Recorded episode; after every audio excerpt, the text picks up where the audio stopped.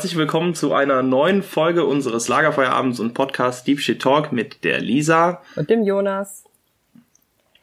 Schön, dass ihr wieder dabei seid. Wir hatten jetzt ja die letzten Wochen alte Folgen nur hochgeladen, weil Jonas und ich irgendwie beide recht beschäftigt waren und es deswegen nicht geschafft haben, neue Folgen aufzunehmen. Ich war zum Beispiel letzte Woche auf dem Kirchentag.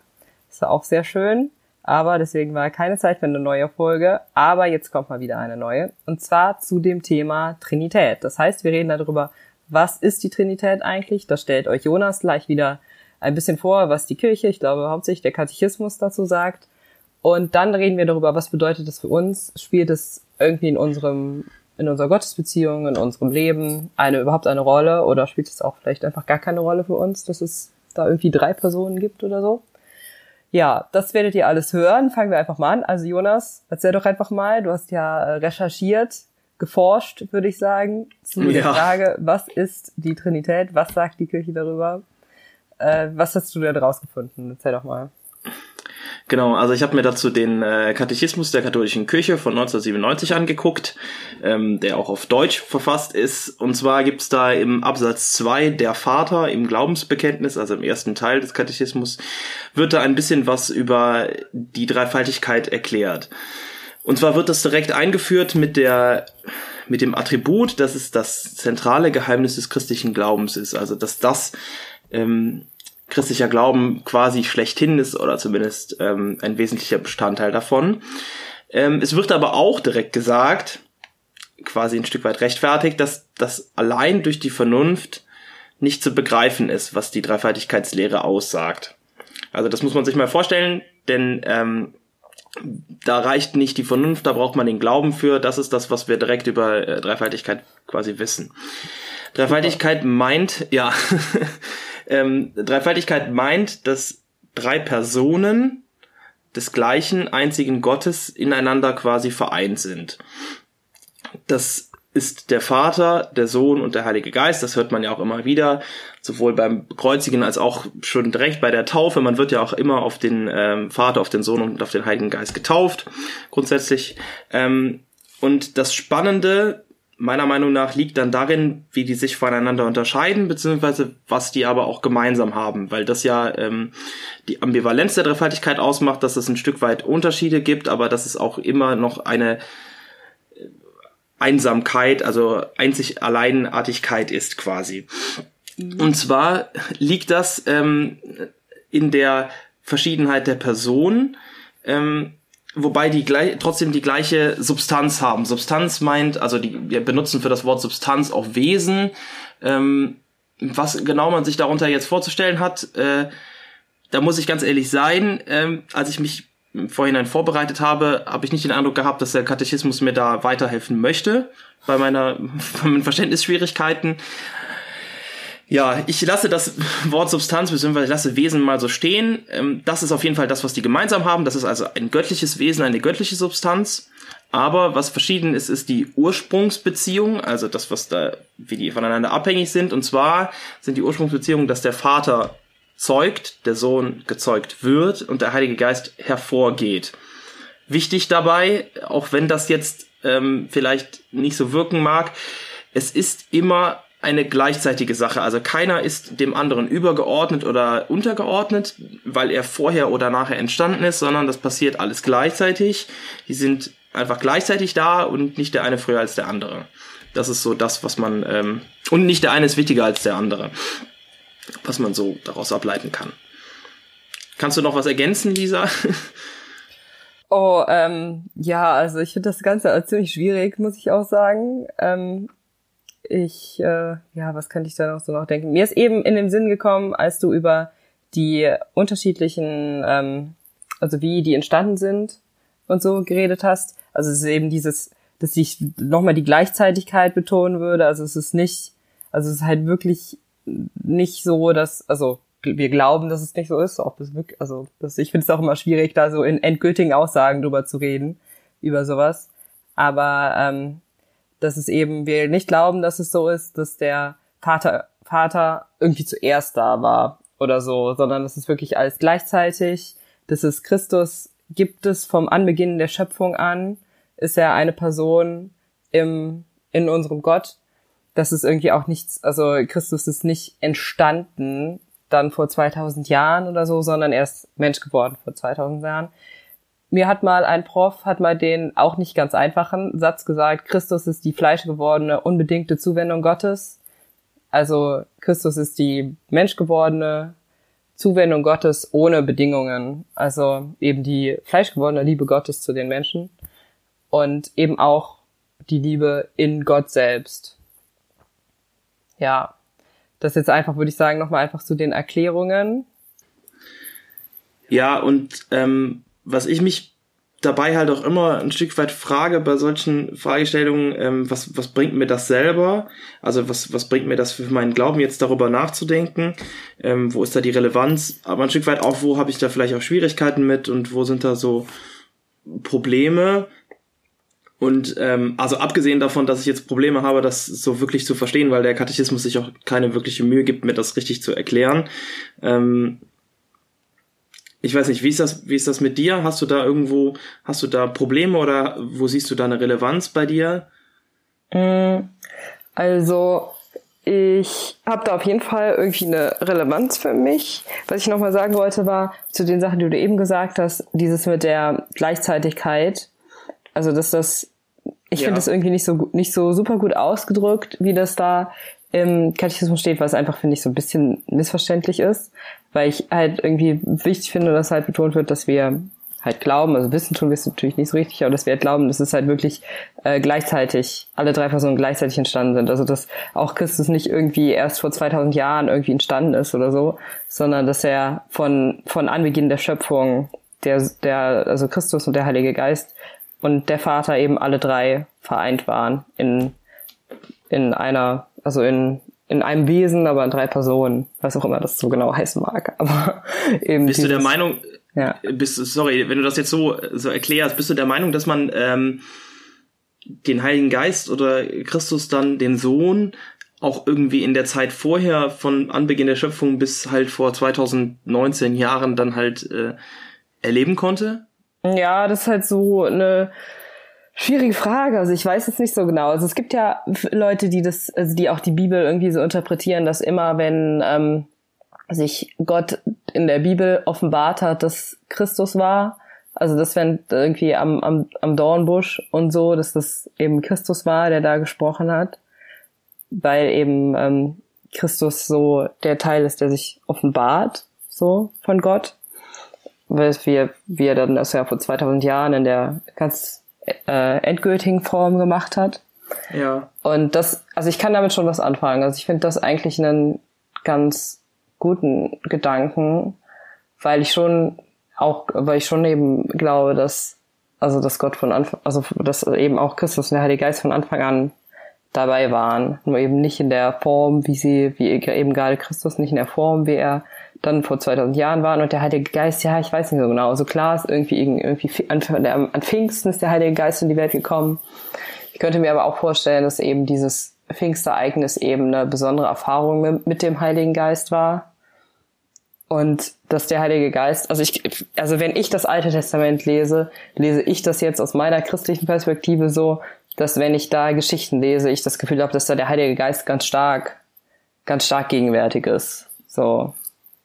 Aber das ist eben, ja, das ist dann eben so auch eine christliche Interpretation davon, was wir natürlich machen. Also wir lesen ja das Alte Testament aus christlicher Perspektive heraus. Aber ja, das ist halt immer, also ich finde, das lässt sich nicht so ganz eindeutig beantworten. Also ich kann dem mir, kann ich übrigens, ja. ja. dem kann ich übrigens sehr gut beipflichten, weil ich mich gerade zurzeit mit der Apostelgeschichte auseinandersetze und ähm, ein Stück weit auch diese Verheißung bei dem Autor der Apostelgeschichte, der ja den Heiligen Geist an Pfingsten quasi einführt als Autor, ja.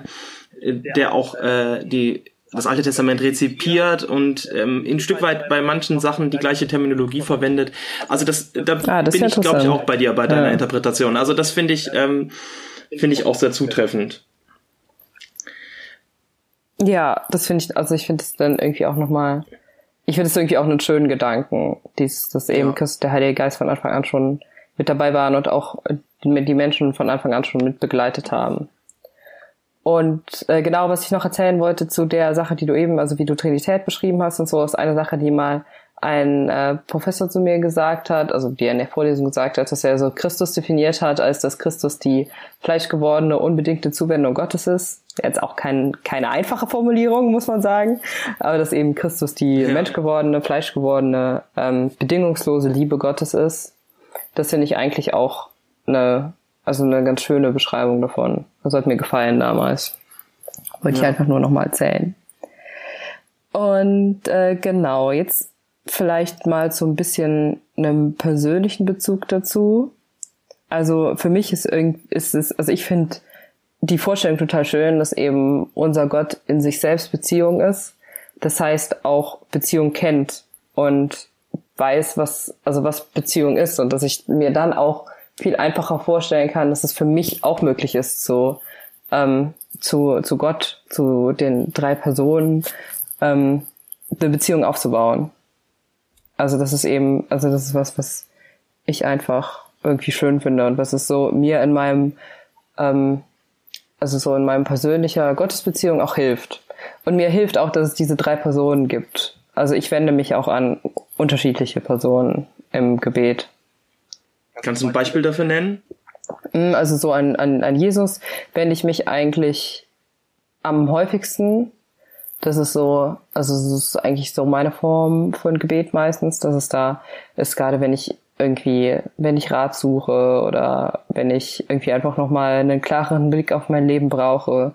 Und so ist für mich da immer mein Gesprächspartner, in Anführungsstrichen, im Gebet, äh, Jesus. Und an den Heiligen Geist wende ich mich aber auch öfter mal. Also der Heilige Geist ist für mich sowas, ähm, also ist erstmal auch so ein bisschen so die der weibliche Teil in der Trinität. Das finde ich halt auch ganz schön. Okay. Und ähm, es hat für mich immer so dieses Empowernde, also dieses ähm, Freimachende und Menschen stark machende und so. Und deswegen ist das für mich der Heilige Geist ähm, die Person, an die ich mich wende, wenn ich ähm, mir, also wenn ich mir Stärke wünsche, wenn ich mir Motivationswünsche, wenn ich mir auch für irgendwie welche für Gruppen oder für Gruppierungen oder wo auch immer irgendwie was Spezielles wünsche. Also es ist auch dieser, es gibt ja diesen äh, Pfingsthymnus, dieses das ist ja so eins der altes, ältesten Gebete. Alle von euch, ja. die irgendwie so kirchlich sozialisiert sind, werden das schon mal gehört haben. Das ist dieses Komma Rappo Heiliger Geist.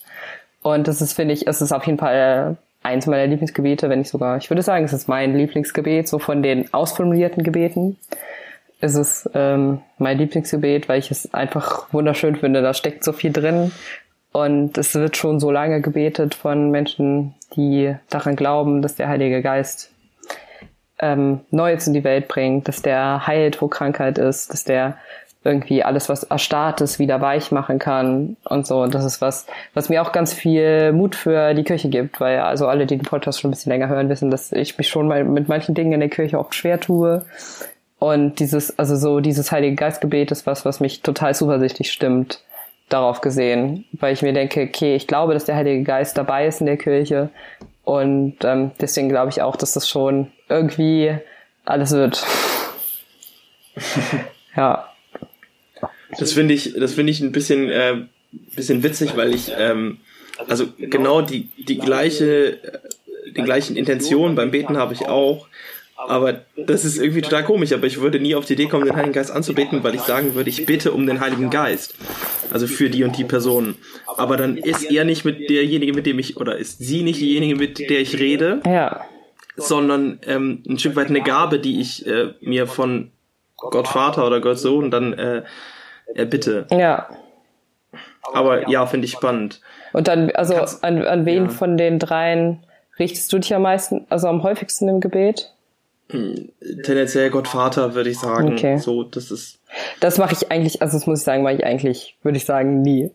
Also allerhöchstens mal irgendwie, wenn ich so, wenn ich Fürbitten schreibe oder oder sowas, die dann in einem Gottesdienst vorgelesen werden. Aber auch dann bin ich, würde ich ist halt. so Mainstream oder was? nee, ich weiß nicht, das ist irgendwie nicht so. Also auch dann würde ich eher anreden so mit mein Gott und also ich bin noch nie auf die Idee gekommen. Also es fühlt sich für mich auch total komisch an, wenn ich, also ich würde Gott nicht irgendwie als, also so im Gespräch würde ich Gott nicht als Vater anreden. Also machst du das? Ähm, Vater, äh, Vater nicht unbedingt so, aber okay. also die Dimension des, ähm, Ja, das, weswegen ich das sage, ist die Dimension des Schöpfers. Okay. Also das, ähm, und das verbinde ich mit Gott Vater, dieses Schöpfersein. Okay. Schöpfer des Himmels und der Erde so, ähm, das ist auch das, was ich ähm, so cool finde an der, was heißt so cool finde, das ist das, was ich der Dreifaltigkeit abgewinnen kann, ähm, dass die diese, dass so, dass so drei Offenbarungsdimensionen abgegriffen werden, dass ähm, Vater, Gott Vater halt Schöpfer ist und auch immer noch in seiner Schöpfung wirkt, so ja. und das ähm, ja das das kann ich dem auf jeden Fall abgewinnen. Aber ich würde mich würde gern ähm, mich würde interessieren, wie du auf die äh, Du hast gerade eben gesagt, dass der Heilige Geist für dich so das, ähm, das Weibliche in der Trinität ist. Hm? Wie, wie kommst du darauf? Also, erstmal natürlich, weil das, ähm, das, also eben das hebräische Wort halt auch feminin sein kann. Was da einfach das, was da im Alten Testament steht, Ruach ist ja das Wort, das äh, heilige, das heilige Geistwort, was da steht. Und ja. ähm, dass das, also dass das eben ähm, in, also es ist ja dieses, das ist ja das, was im, ähm, in der Schöpfungsgeschichte steht, Gottes Geist wehte über dem Wasser. Und das ist eben da dieser Ruach. Und das ist eben, also es kann, also die, die einfach die grammatische Person ist, äh, so kann feminin sein, muss nicht, aber kann feminin sein. Und ähm, das ist eben äh, für mich irgendwie so eine Möglichkeit, um die Weiblichkeit in die Trinität reinzukriegen. Weil ich mich zum Beispiel auch, also ich, ich finde es auch irgendwie nicht so toll, dass eben der Schöpfergott immer als Vater bezeichnet wird, weil in der Bibel auch ganz klar der Satz steht, weil ich Gott bin und nicht Mann, kann ich gerne nochmal auch in die Beschreibung reinsetzen, welche Stelle es ist, weil das habe ich gerade nicht mehr ganz im Kopf. Aber ähm, ich glaube aus einem der Prophetenbücher. Und da finde ich also tue ich mich halt irgendwie auch schwer mit, dass das immer so assoziiert wird mit Männlichkeit. Also ich glaube, eigentlich würde jeden, den ich frage, würde mir zustimmen, ja, natürlich ist Gott, hat Gott kein Geschlecht, Gott ist nicht männlich, aber trotzdem wird es immer assoziiert mit Männlichkeit. Natürlich auch, weil Jesus diese Metapher viel benutzt hat. Aber ich finde es eben, es war eben auch eine, eine Metapher der Zeit, die auch völlig okay war. Also ich finde es auch überhaupt nicht problematisch, Gott als Vater anzureden oder so. Ist ja auch eine schöne Metapher. Aber es ist eben, finde es, ich finde es eben sollte eigentlich klar sein, dass es eben eine Metapher ist und dass eben andere Metaphern genauso gut benutzt werden können. Und das ist ja in unserer, in der Kirche absolut nicht akzeptiert. Das finde ich halt ein bisschen schade. Okay, das kann ich nachvollziehen. Und das, das, das ist vielleicht auch sowas, was ich mir, das ist, was mir manchmal so, also es mir irgendwie schwerfällt, ähm, den, also den Gottvater in der Trinität anzusprechen weil ich dann eben mich eher dann auf den Heiligen Geist irgendwie, mich dann eher auf den Heiligen Geist beziehe oder so. Ja. Wo ich nicht das Gefühl habe, dass ich irgendwas falsch mache, wenn ich das weiblich anrede. Was ich das Gefühl irgendwie habe, bei, wenn ich Vater, wenn ich, also wenn ich jetzt irgendwie, also es ist ja, ich weiß nicht, ich, das ich würde, würde, mir, würde gerne mal wissen, was passieren würde, wenn ich irgendwie in einem Gottesdienst stehe und das äh, Vater unser halt mit Mutter beginne. So. Das ist halt, ja einfach nicht akzeptiert. Das finde ich halt schade. Es ist eigentlich unvollständig, weil es ist ja, ja also es ist nicht es ist nicht nicht Vater. Natürlich es ist nicht. aber auch ja. ähm, es ist aber eigentlich Vater und Mutter. Genau. So, das wird ja. dem mehr gerecht werden. Ja. Und das ist auch dann finde ich es sollte es halt irgendwie klar sein, dass es Metaphern sind, weil es ist eben ja. ich weiß nicht, ja gut, alles, weder alles männlich noch weiblich, Reden so, von, ja. ja. Ja, das ist natürlich schwierig, ja. weil äh, ich meine, das ist ja auch das, was ich gerade eben zum Katechismus gesagt habe. Äh, rein mit der Vernunft ist es nicht zu begreifen. Das ist das, was direkt vorweggestellt wird. Re äh, menschliches Reden von Gott ist grundsätzlich halt schwierig. Ist immer muss muss ja, immer klar. Metaphern passieren. Ja klar. So. Und deswegen, ja, aber habe ich, hab ich jetzt gesagt, dass mich manchmal ein bisschen stört, dass es äh, ich finde, dass da oft, also auch beim, also dieses Kreuzzeichen, das ist immer mit Vater, Vater, Sohn und Heiliger Geist und so. Das ist ja auch eine schöne Metapher, aber ich finde es halt eigentlich schade, dass man es nicht auch mal einfach mit Mutter beten könnte, weil es ist ja, ich weiß nicht, das ist ja eigentlich keine Heresie oder sowas, weil es ist ja, es würde ja eigentlich jeder, wenn ich ihn frage, zustimmen, dass Gott dich männlich ist. Ja, deswegen. also ich würde ich würde zunächst wahrscheinlich einfach nur irritierend finden, ja. aber äh, überhaupt nicht wertend. Also ja, ja klar, ich würde es auch irritierend finden, wenn das neben ja. mir die, neben mir jemand stehen würde und das Kreuzzeichen so beten würde, würde ich es auch irritierend finden, gar keine aber Frage. Aber du würdest die Person wahrscheinlich feiern. Ja klar, genau. Ja. ja. Genau, das ist so das, was ähm, ja für mich irgendwie so die Trinität eben ausmacht. Also dass ich schön finde, dass es unterschiedliche Personen sind, an die ich mich wenden kann, weil es eben auch so die die Vielfalt von Gott finde ich nochmal betont. Also dass eben Gott einfach auch so anders ist als wir. Also dass er eben ein Wesen hat, aber drei unterschiedliche Personen. Das ist ja wirklich so, dass man sich nicht richtig vorstellen kann. Das ist eben dieses Gott ist so ganz anders als wir und Gott ist eben in sich selbst Beziehung, was wir eben nicht sein können. Also wir brauchen, also klar, man kann auch eine Beziehung mit sich selbst haben, aber es ist was, ja, was komplett anderes, als wenn ich eine Beziehung zu jemand anderem habe. Ja. Und das ist eben bei Gott nicht so ist. Dass eben Gott das, was wir in einer Beziehung zu jemand anderem haben, auch in sich selbst haben kann. Das finde ich schön. Ja, das finde ich auf jeden Fall, ähm, das ist auch das, was ich dem, dem der Trinität, der Dreifaltigkeit so abgewinnen kann, dass diese äh, dieser Beziehungsaspekt, was ja auch Gott quasi im Prinzip immer ausmacht, egal in seinem Handeln, ist das immer Beziehung zu Menschen oder Beziehung zu einem Menschen. Ähm, also das äh, deswegen finde ich, ist das vollkommen legitim, dass das auch äh, so holzig das wirken mag, so schwierig zu begreifen, ähm, so wertvoll ist es dennoch, dass wir das haben. Ja, würde ich auch sagen, auf jeden Fall. Ähm, tja, gibt's noch, gibt's noch was von dir irgendwie für das, was irgendwie deine, äh, also was dir persönlich die Trinität bedeutet oder auch die einzelnen Personen, also auch wenn du sie nicht so, also wenn du meistens äh, Gott Vater ansprichst, was die anderen Personen dir so bedeuten? Ja, also ich habe ähm, ich habe gerade eben schon gesagt, das mit den äh, Offenbarungsdimensionen, dass er Gott sich in verschiedenen Dimensionen offenbart dadurch, dass der Vater der Schöpfer ist. Im, im Sohn finde ich sehe ich das, was Jesus uns vorgelebt hat. Äh, also das interpretiere ich als Gottes Wille, dass das das ist die Liebe so, ähm, dass das das gibt mir eine Vorgabe oder eine ein Ideal fürs Handeln. Das finde ich, dem kann ich viel abgewinnen. Das finde ich wirklich hilfreich. Und der Heilige Geist ist quasi das, was ich noch am, am allermeisten spüren kann, weil das ähm, nach wie vor Gottes Wirken in der Welt, in der Beziehung zwischen Menschen ist. Und das ist äh, durch Raum und Zeit hindurch einfach immer schon da gewesen, meiner Meinung nach, und auch jetzt immer noch spürbar.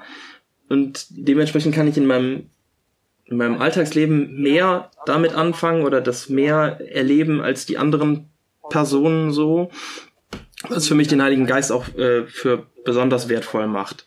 Das finde ich jetzt aber schwierigsten zu verstehen ist. Das finde ich jetzt aber auch äh, voll interessant, dass du sagst, dass der Heilige Geist die Person ist, die du am meisten spürst, so, aber gleichzeitig die Person ist, die du nie anreden würdest. Ja, genau. Gebet. Interessant. Ja, ist auch, ist auch ja. vielleicht ein Stück weit äh, mit der reinen Vernunft nicht zu begreifen. ähm, aber, äh, ja, ist ja auch okay. Ja. Also es ist ja, es ist ja so Gebet ist ja immer so eine Gefühlssache einfach. Man muss dann irgendwie das machen, was sich am besten anfühlt. So. Ja, das muss ich mir übrigens als Ausrede merken, wenn Leute Sachen nicht verstehen. Später im Unterricht oder so. Ja, das ist mit der reinen Vernunft nicht zu. Nein, zu bitte, begreifen. bitte nicht, Jonas. Das habe ich immer gehasst. nein, ich. Äh, um, Gottes, um Gottes Willen, nein. Gut. ja. Mir hat irgendwie, ach, ich glaube, das war der gleiche Prof, der das gesagt hat, hier mit der unbedingten Zuwendung mal gesagt, Religion und alles Reden über Gott ähm, geht immer über die Vernunft hinaus, aber nie gegen die Vernunft oder irgendwie so. Also es ja, muss darf immer nie gegen die Vernunft laufen. Mit, mit, ja. mit der Vernunft doch noch durchdringen können muss, auch wenn es trotzdem über die Vernunft hinausgeht. So, das fand ich eigentlich ganz schön. Ja, ja. da habe ich mir viele Sachen gemerkt von dem. Mehr als ja. von vielen anderen Profs, glaube ich. Vielleicht schreibe ich ihm das mal. Ja, da würde er sich freuen. Ja, ich auch. Gut, äh, gut, wenn wir sonst ja, ich glaub, nichts mehr zu dem Thema haben. Ja, es sind jetzt auch schon 25 Minuten. Das ist äh, ja. auch okay, würde ich sagen, für Trinität. Dann ähm, Wünschen. in Anlehnung an das, äh, an die Stelle zu dem äh, alttestamentlichen Geist würde ich dann jetzt äh, unseren Satz wie immer noch einfügen wollen. Äh, wir freuen uns, dass wir Teil des Ruach jetzt Netzwerkes sind und ähm, damit auch dieser Podcast und diese Folge. Und wir freuen uns natürlich auch über Feedback von euch. Äh, lasst uns wissen, was ihr so von dem Thema haltet. Vielleicht aber auch immer noch der Wunsch nach äh, neuen Themenvorschlägen, wenn ihr irgendwas habt. Ja, immer ja. gerne. Und wir wünschen euch natürlich eine schöne Woche und den Heiligen Geist. Ja. Und ähm, wünschen euch, dass ihr euch vielleicht mal ein bisschen selbst darüber Gedanken macht, was denn äh, für euch die Trinität bedeutet. Ob es eine von den drei Personen gibt, die für euch besonders wichtig ist oder die vielleicht auch für euch besonders unwichtig ist. Ob ihr das so verstehen könnt, was äh, ich jetzt eben zum Beispiel gesagt habe, so mit der Weiblichkeit oder ob das irgendwie euch da gar nicht hineinversetzen könnt, dass das ein Problem sein kann. Schreibt uns einfach mal, was ihr drüber so denkt oder denkt einfach nur drüber nach, ohne es uns zu schreiben. Das ist auch okay. Und äh, ja, Ja. dann eine schöne Woche, gute Gotteserfahrungen und äh, Mach, ja, macht's gut. bis nächstes Mal. Ja, Bis nächstes Mal. Ciao.